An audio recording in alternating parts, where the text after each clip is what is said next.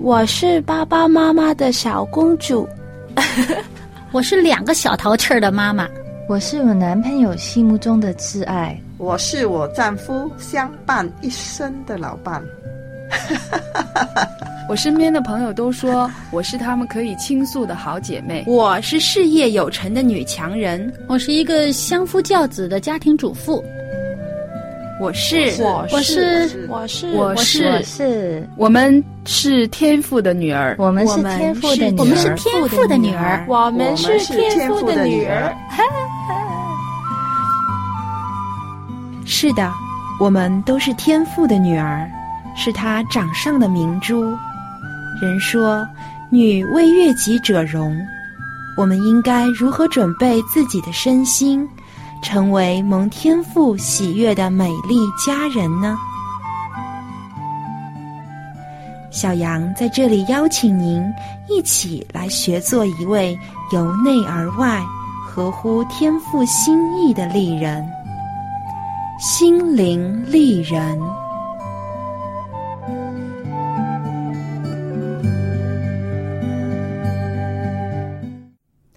亲爱的听众朋友，欢迎您收听《心灵丽人》节目，我是主持人小杨。俗话说：“从小看看到老一半。”人在童年时期的生活习惯和所受的教育尤为重要。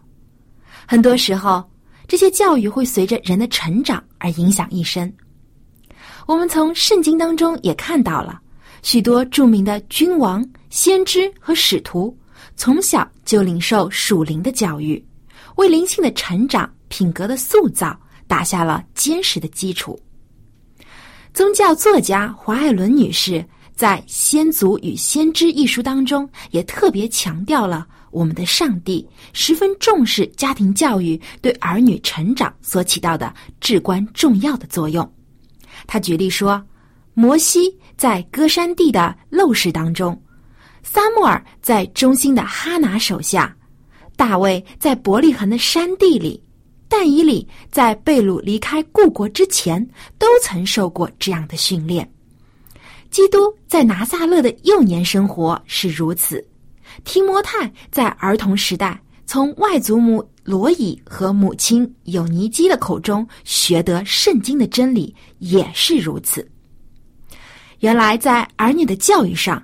父母都有着不可推卸的责任，而老一辈的家长，就是祖父、祖母、外祖父、外祖母，也起着不可忽视的作用。就像华爱伦姐妹提到的，青年传道士提摩太，他就是在母亲和外祖母两人共同教育之下，学习圣经中宝贵的真理。那么今天。我们就来认识一下这两位育儿有方的犹太妇女，就是提摩太的外祖母罗伊和母亲有尼基。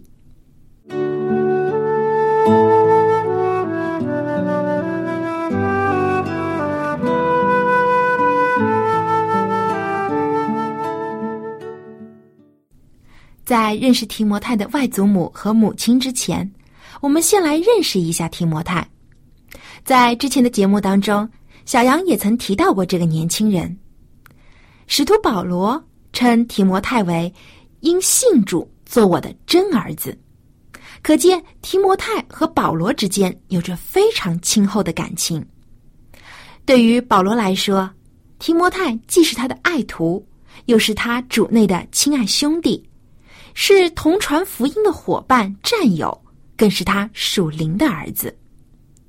当保罗和希拉拜访他们先前所建立的众教会时，首先来到了特比，随后又到了路斯德。在这旅途当中，保罗遇见了提摩太。提摩太的母亲是一位虔诚信主的犹太人，但是他的父亲却是希腊人，所以提摩太小的时候并没有按照犹太人的习俗行割礼。不过，他从小就明白圣经，在《圣经提摩太后书》第三章第十五节中就有这样提到，可见从小就将圣经的道理教导给提摩太的，必然是他的敬畏上帝的母亲尤尼基，而且尤尼基的母亲，也就是提摩太的外祖母罗伊，也是一位虔诚的老妇人。她不仅和女儿一样敬畏上帝，更和女儿有尼基一起悉心照顾自己的外孙提摩太，并且用圣经中的真理教导他，为提摩太灵性的成长打下了良好的基础。若说保罗是提摩太的良师益友、亲如父子，那么罗以和有尼基这两位普通的妇人，却是提摩太信仰之路的启蒙老师。连保罗在提到这两位妇人的时候，都是赞赏有加。在提摩太后书一章第五节中，保罗在给提摩太的书信当中这样写道：“想到你心里无畏之信，这信是先在你外祖母罗以和你母亲有尼基心里的，我深信也在你的心里。”这简短的介绍绝不简单。两人的名字之所以长留在使徒保罗的心里，是因为他们培育出一个热心爱主的提摩太。保罗提到提摩太有无伪的信心，是源自于他外祖母和他的母亲。我们知道，信仰不同于我们的长相和血型，可以遗传给我们的下一代。但是信仰却可以传递，可以感染，可以通过教育培养的方式传承给下一代。保罗短短几句话就道出了这个事实。罗伊和有尼基在提摩太以先就已经信主，并且成为提摩太的榜样，开始以对主真诚无伪的信心来感染提摩太，熏陶他。在保罗第二次旅行布道经过路斯德的时候，提摩太已经是一个热心事主的年轻人了，算得上是基督教第二代的传道人。从此，他跟随保罗，历经千辛万苦牧养教会，经历无数磨难。至于罗以和有尼基是何时信主的，我们并不完全清楚。据学者的估计，是在保罗第一次旅行布道经过路斯德的时候，他们就信了主，接着就把这信仰毫无保留的传给儿孙，并以自己的信心、生活的见证来影响下一代。罗伊和尤尼基对提摩太的教育，给小杨留下了很深的感触，因为我的外婆和母亲也都是基督徒。现在我回头看看，他们在我童年时期，也是像罗伊和有尼基一样，潜移默化的将圣经的真理教导给我，给我以后灵性和品格的成长起到了很大的作用。记得小时候，我每次去外婆家，外婆都会将我们几个外孙和外孙女叫到身边，在她的床边，我们一起跪下祷告。我就是在和外婆一起祷告的时候，学会了主祷文。外婆在祷告时语气十分的虔诚和严肃，她会为她每一个儿女、每一个外孙和外孙女在主面前切切的祈求。这不仅是老人家对每一个儿孙的期盼，也是他将所有家人交托在上帝手中的美好心愿。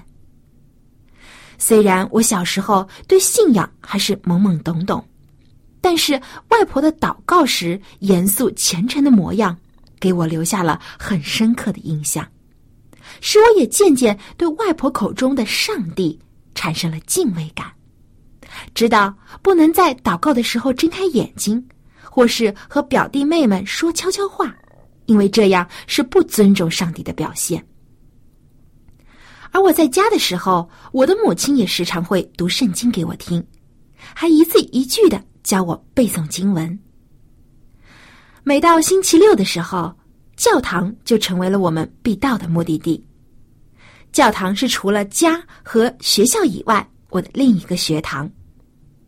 在那里，我不仅学会了许多好听的儿童赞美诗歌，更听到了有关于耶稣的故事。知道除了爸爸妈妈、外公外婆、爷爷奶奶以外，还有一位更爱我们小孩子的耶稣基督。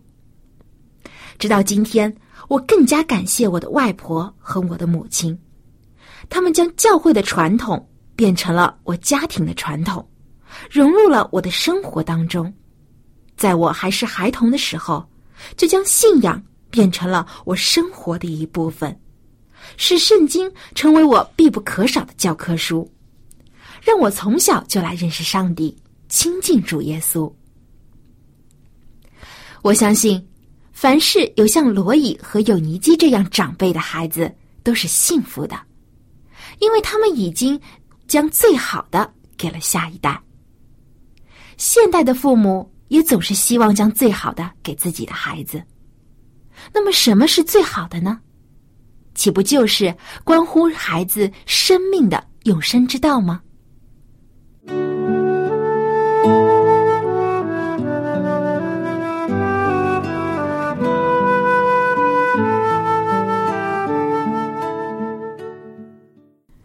亲爱的朋友，罗伊和有尼基给我们每一个身为母亲、祖母和外婆的女性都树立了一个育儿的榜样。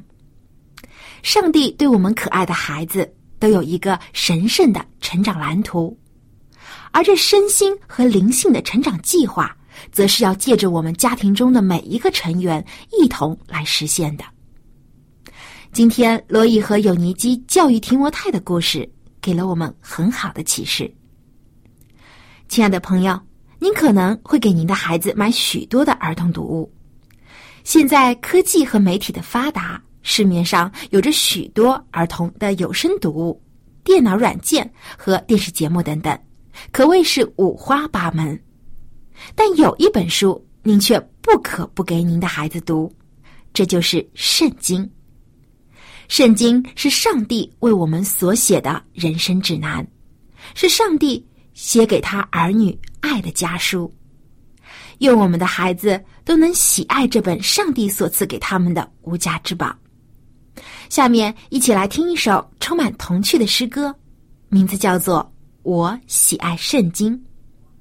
歌中唱道：“我喜爱圣经，因我读圣经也遵行。”当我专心查看、顺服上帝的命令，遵行圣经每句话，我喜爱圣经。你也会爱圣经，若你读圣经也遵行。我喜爱圣经，我喜爱圣经，因我读圣经也遵行，我读圣经也遵行。我喜爱圣经。我喜爱圣经，因我读圣经也遵行。我读圣经也遵行。当我专心查看，当我专心查看，我读圣经也遵行，顺服上帝的命令，遵行圣经每句话。我喜爱圣经。所有耶稣战士都遵行上帝的命令。我越遵行，我就越。圣经告诉大家，你会爱圣经，你会爱圣经。若你读圣经也遵行，你读圣经也遵行。你会爱圣经，你会爱圣经。若你读圣经也遵行，我读圣经也遵行。当我专心查看，当我专心查看，我读圣经也遵行，顺服上帝的命令。信圣经每句话，我喜爱圣经。一起说，我喜爱圣经，我喜爱圣经，因我读圣经也遵行，我读圣经也遵行。你会爱圣经，你会爱圣经，若你读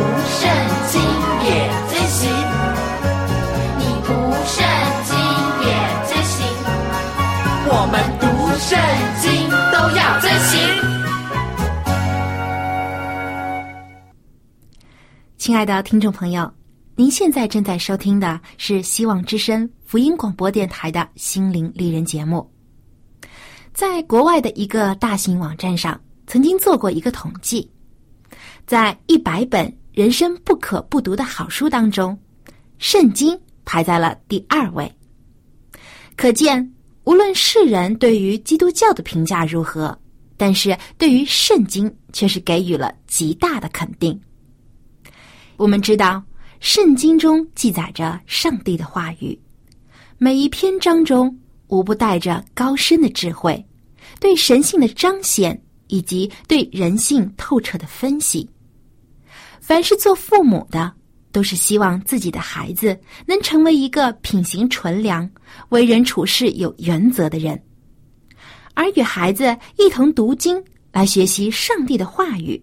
不仅可以增进亲子之间的感情，多一些与子女互动的机会，更是塑造儿女品格、培养他们属灵智慧的最佳方式之一。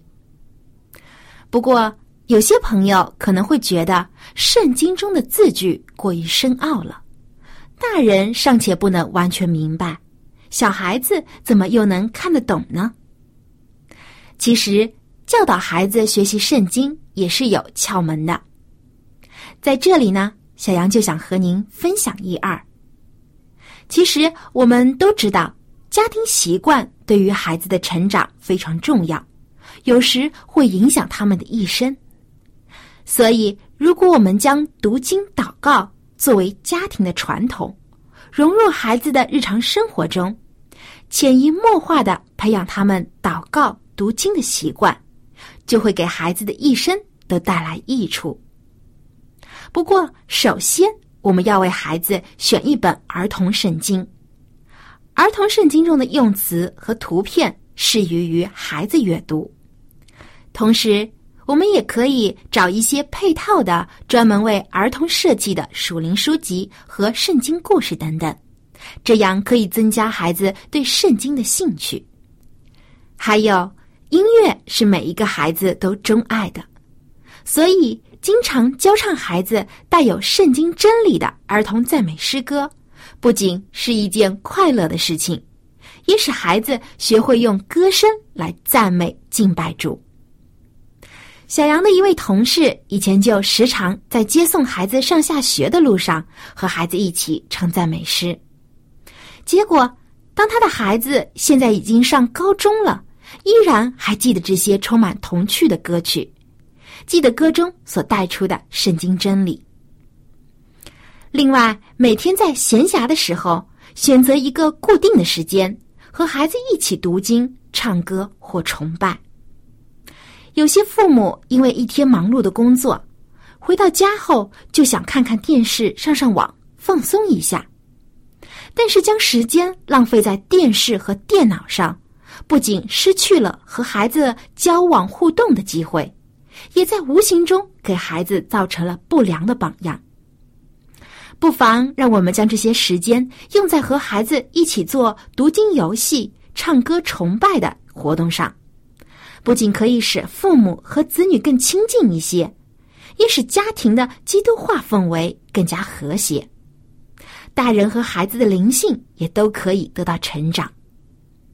平时也要让孩子参与家庭的对话。不要看孩子还小就不让他发表意见，千万别小看了孩子们的智慧。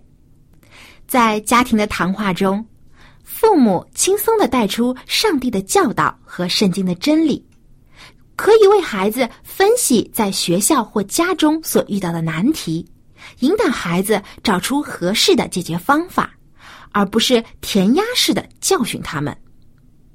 另外。与其让孩子大段大段的读经文，不如将经文分成小段，让孩子背诵。一些比较复杂的经句，也可以加以简化，概括出经义，让孩子背诵，使他能够理解这些经句的含义，而不是机械式的死记硬背。祷告也十分的重要，教孩子用一些简短的语句来祷告，例如。感谢上帝赐我一个爱我的妈妈，阿门。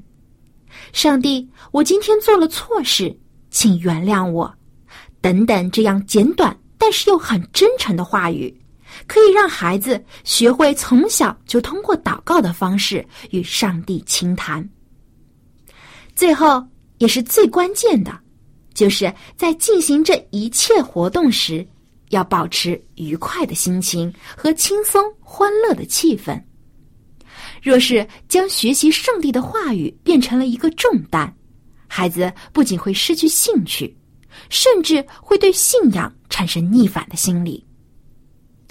愿主保守我们的下一代，在圣经的学习中，可以让他们找到人生中真正的乐趣。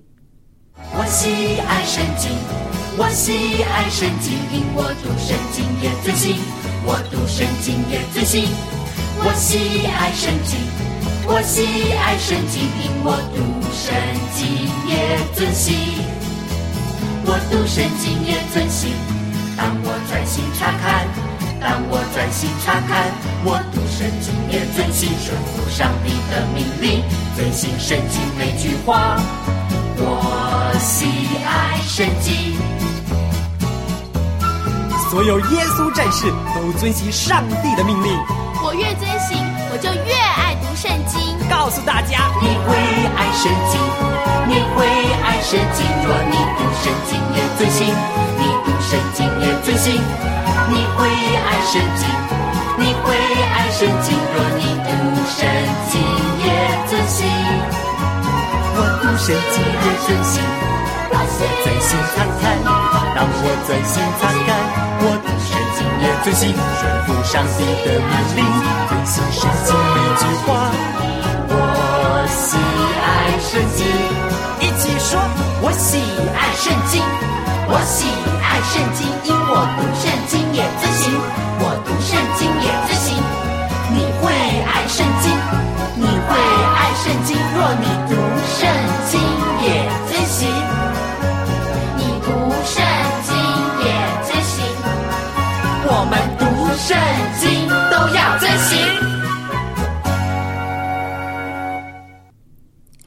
亲爱的听众朋友。最后又到了丽人心得的分享时间了。我们上次谈到了清洁面部，保持皮肤最关键的一环就是要清洁面部。不论是经常化妆的人，还是喜欢素面朝天的人，面部清洁都是必不可少的一项护肤工作。皮肤是进行呼吸和分泌汗液的，如果不能保持皮肤的清洁，分泌出的物质。就很容易沾上灰尘和细菌，容易引起皮肤疾病。所以在最近的几期节目当中，小杨就想陆续和您分享一些有关于洗脸和面部清洁所需要注意的事项。我们所要清除的皮肤表面污垢，一般包括残存的化妆品、灰尘、汗液和油渍，还有汽车排放的尾气等等。现在很多女性所采用的洗脸方式也很多，例如用洁面乳或卸妆液清洗，或是用毛巾擦脸，也有用肥皂洗脸的，还有会采用橄榄油或柠檬水洗脸的。很多人在清洁面部的时候，往往会犯很多的错误，结果面部非但没有清洁干净。还可能对面部皮肤造成了副作用。很多人以为洗脸用一盆水就足够了，其实这种想法是不正确的，因为在洗脸时免不了会用洗面奶或卸妆水等等，这样就会使洗脸水中融入了一些碱性物质，而碱对于皮肤有极大的侵蚀作用，因此洗脸。至少应该要用两盆水，第一盆水用于润湿皮肤，然后用柔和型的洗面液洗脸，在初步洗去脸上的泡沫等碱性物质之后，第二盆水则是用来将脸上残留的物质彻底清洗干净，这样对保护面部皮肤起到了十分重要的作用。有关于洗脸的其他诀窍和注意事项。小杨会在下一期的节目当中继续和您分享，请届时收听。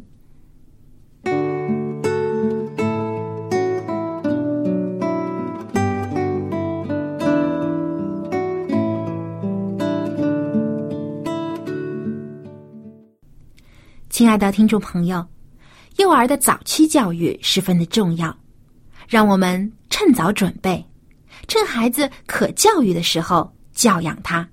趁孩子可陶造的时候来陶造他，趁我们的孩子还未被世界夺取的时候，早日把孩子带到主的面前。这既是我们的责任，也是我们真正爱护儿女所应当做的。虽然我们不能替孩子做所有的决定，但是可以为他们培养一颗受教的心，将圣经真理的种子播撒在幼小的心田里。好，我们今天的节目就到这里，感谢您收听小杨主持的《心灵丽人》。如果您对我们的节目有任何的建议或意见，欢迎您随时给我们来信。最后，感谢您对我们节目的支持。希望在下期的节目当中，小杨可以继续和您相会，一起来讨论有关于我们女性生活中的话题。好，我们下期节目再见。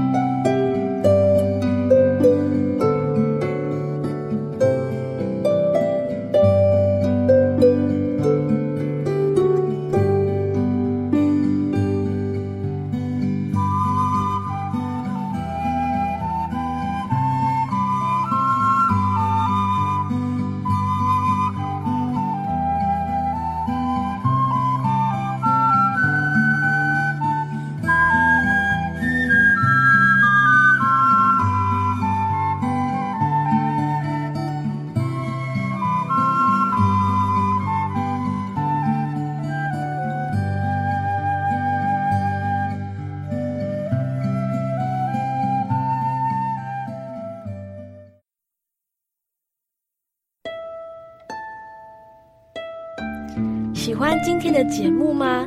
若是您错过了精彩的部分，想再听一次，可以在网上重温。我们的网址是 x i w a n g r a d i o 希望 Radio，或是找旺福村也可以找到。